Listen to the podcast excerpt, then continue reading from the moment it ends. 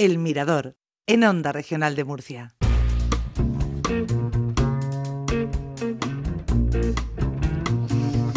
Como le hemos dado unas semanas de permiso a Mar Grandío, pues estamos aprovechando para preguntarle a nuestros compañeros qué series ven y que, nos recomienden eh, pues esas que les han llegado al corazón o que les han enganchado. Y hoy vamos a tener la oportunidad de hablar con Miguel Masotti. Miguel, buenas tardes.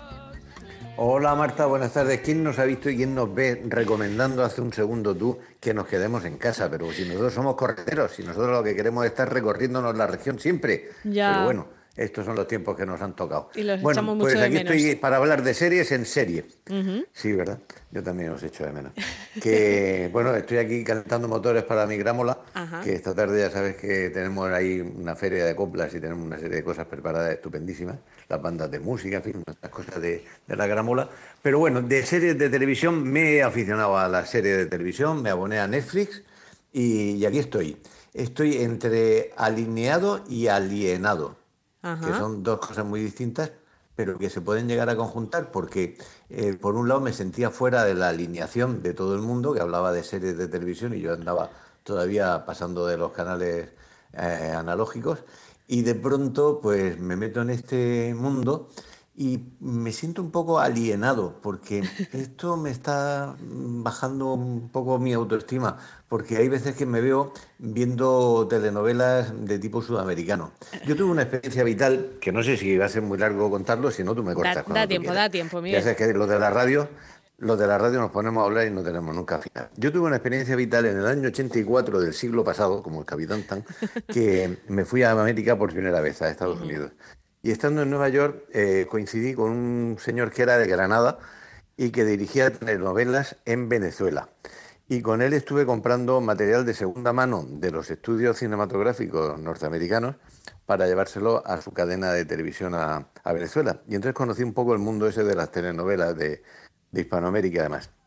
Y ahora cuando me veo viendo series de estas de televisión, me siento un poco en ese mundo. Es- tienen mejor factura, tienen mejor calidad, porque claro, entonces se rodaba en película y luego se hizo en vídeo y ahora se hace por medios ya digitales, pero, pero siguen teniendo esa textura. Los actores siguen siendo lo mismo, incluso los guiones no se los llegan a memorizar y a interpretarlos, sino que son situaciones y ellos las van improvisando y cuando la toma es buena la dan por válida y si no la repiten. Y eso es lo que al final eh, se encuentra uno en este mundo de, de las series de televisión, por lo menos las que yo sigo, porque me imagino que hay otras de factura americana que son mucho mejores. Pero yo me estoy metiendo un poco por las las hispanoamericanas. Y de hecho la que estoy viendo ahora mismo se llama 100 días para enamorarnos y bueno, pues es una cosa que sucede en Houston y en, en México. Y bueno, y entonces es una cosa hispana. Viene de, es un- una reposición de una telenovela que se hizo en Argentina hace ya algunos años. Y bueno, pues la trama viene a ser dos amigas. Una es una abogada triunfadora, la otra eh, tiene más problemas profesionales y con su propia vida. Y las dos deciden divorciarse de sus parejas y la abogada dice que firma un contrato con su marido, que también es abogado, para darse 100 días de respiro y a los 100 días decidir si siguen juntos o no. Y la otra, pues, tiene una vida más complicada porque ella es una persona muy amorosa y, bueno, pues al final lo tiene más complicado para elegir pareja. Y en medio de eso nos meten los temas que nos meten últimamente todas estas grandes cadenas de televisión y son pues, el tema de la homosexualidad, el tema del racismo, el tema de, de otros problemas sociales que existen, pero siempre te los ponen y te los hacen presentes, porque esos son lo que llaman los target. Estas gilipollas de, de palabra quiere decir que son los tipos que interesan a la gente en general. Claro. Y entonces, pues a la gente, por ejemplo, le preocupa mucho ahora mismo eh, temas sociales como eso, y entonces te los ponen siempre en la serie, aunque te los metan con cuña, unas veces eh, los ponen con más suavidad y otras veces entran más bruscamente. Pero al final siempre te colocan el tipo homosexual, el tipo eh, que tiene discriminación racial, el bullying, eh, el acossing de los colegios, en fin, todo este, todo este tipo de cosas que son la actualidad. Y haciendo esa baraja es con lo que consiguen hacer una serie. Bueno, a mí mm, no me termina de sustentar mucho, pero bueno, me entretiene. Y la verdad es que es muy agradable en las tardes, noches, cuando termina la actividad, eh, cenas y demás con la familia. Te lo y pones pues, ah, ahí, Me voy a poner en la tele y que no sean ellos, claro, que no sean ellos los que manden y me coloquen lo que ellos quieran, sino que sea yo el que diga, pues ahora pongo una serie, veo un capítulo, veo dos, me entra el sueño, mañana seguiré. Y ya está, pero sin perder los, los nervios, porque al final si te pican mucho, entonces ya estás perdido, porque entonces por la mañana dices, esta mañana llamo al trabajo, digo que tengo diarrea y me quedo viendo. Hombre, lo que, lo que pasa con este tipo de series, por lo menos antes, cuando las ponían en la tele, es que te podías perder un capítulo o dos y no pasaba nada, porque te mm. volvías a enganchar enseguida a la trama sin, sin problemas. En estas, por ejemplo, en esta de Netflix que, comentas, ¿tú podrías perderte uno o dos y te volverías a, a reenganchar o no? Sí, sí, perfectamente, no pasa nada, porque además son cosas que se van viendo desencadenar. Aquí tenemos un caso de bigamia y estamos durante no sé cuántos capítulos que no se decide a... El, el bígamo está encantado de, verse en la situación.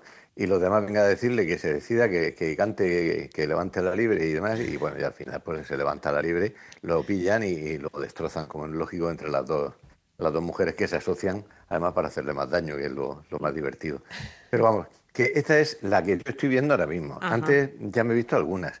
Y tengo otras por delante, o sea que... venga, venga, entonces esta, la de 100 días, para enamorarnos, nos la apuntamos, que, es eso, es una serie para, para verla es casi... muy entretenida. Exacto, entreteniéndote un poquito, pero. Sí, ya hay, algunos, hay algunos personajes, hay algunos personajes geniales, el personaje de Ximena, que es la una de las engañadas del Vígamo, es genial porque es una mujer que tiene una autoestima por las nubes y está encantada de conocerse y vamos, y habla de ella y dice, yo soy una mujerota y tal, y entonces todas esas cosas son muy divertidas y Venga, pues nos la apuntamos.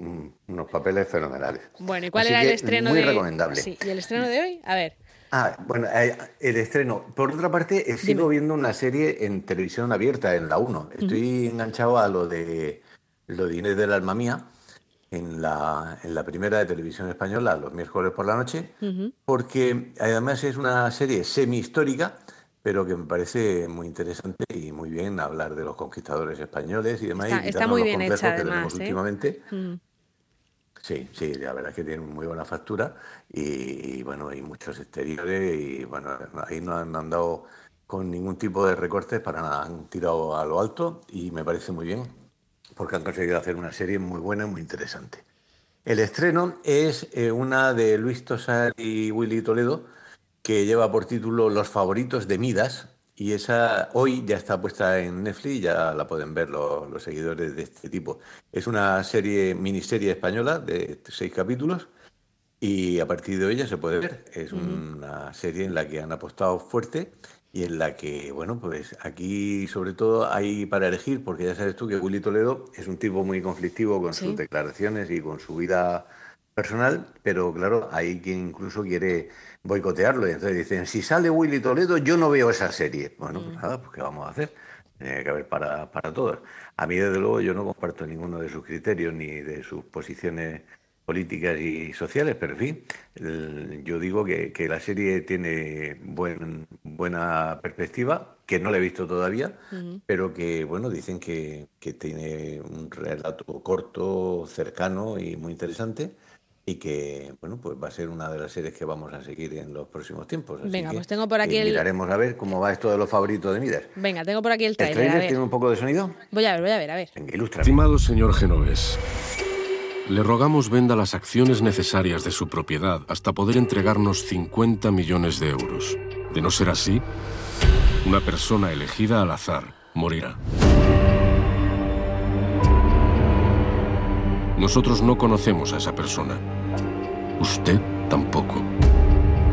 Solo usted podrá salvarla. Afectuosamente, se despiden los favoritos de Midas. Bueno, pues esta es la, premisa que verdaderamente es un poco rara, ¿no? O sea, que, alguien tenga que pagar un rescate por alguien que no conoce de nada y que va a morir así al azar, no sé, en fin, eh, se le da una oportunidad, ¿no? Porque está Luis Tosar y tiene buena pinta. Ah. Sí, es un chantaje y está así montado de que, bueno, que cae sobre tu conciencia el que esos malísimos mafiosos vayan a matar a alguien que tú ni conoces ni sabes quién es y que, bueno, pues al final te debe importar un poco el bienestar del resto de la humanidad y entonces esa es la, llamada que hace. los favoritos de Midas. Vamos a ver cómo, cómo sale, pero que como esto es una, una factoría que no para de, crecer, en España empezamos con las chicas del cable y ya llevamos un sinfín de números y de, series que son muy interesantes. Yo me, lo estoy pasando bien en este nuevo mundo del Netflix, que ya te digo, para mí ha sido casi un, un descubrimiento de los últimos meses porque me estaba resistiendo, no, no terminaba yo de incorporarme. Pero es que es tontería esto de resistirse y seguir siendo un troglodita. Hay tantas cosas que son interesantes en los medios modernos que hay que ir asumiéndolos poco a poco, sin perder la cabeza. Exactamente, sin perder, la, cabeza, sin dejar de leer o tomar tapas o tal, o, perder la vida social, por eso de estar enganchado a las series, pero verdaderamente Sin ir a los bares, por Dios, por Dios, los bares, viernes a mediodía y sin bares, ¿qué vamos a hacer? ¿Qué va a ser de nosotros? Ay, habrá que pedir el pulpo a domicilio, Miguel, que también se puede. Bueno, también se puede y de hecho lo estoy practicando. Ayer lo, anoche lo practiqué y bueno, no es lo mismo, pero, pero sí, también está bueno. Es una, es una manera de, aguantar un poco el tirón hasta que podamos volver a los, a los bares, que, es lo que queremos. Eh, Miguel, muchísimas gracias. Me la apunto todo. La Dines del Alma Mía la, la, tengo vista, pero las otras dos me las apunto porque no, no las conocía y la de los favoritos de Midas eh, tiene muy, muy buena pinta y empieza justo hoy, o sea que habrá que, habrá que ponerse las pilas enseguida. Sí, sí. Gracias, Miguel. Son seis capítulos, eso nos, lo cargamos en un fin de semana. Nada, que te espero en la gramola, Venga, en un rato. A partir de las tres y cuarto, en la gramola de viernes con, con Miguel Masotti. Hasta luego. De 12 a 2 de la tarde, El Mirador de Onda Regional con Marta Ferrero.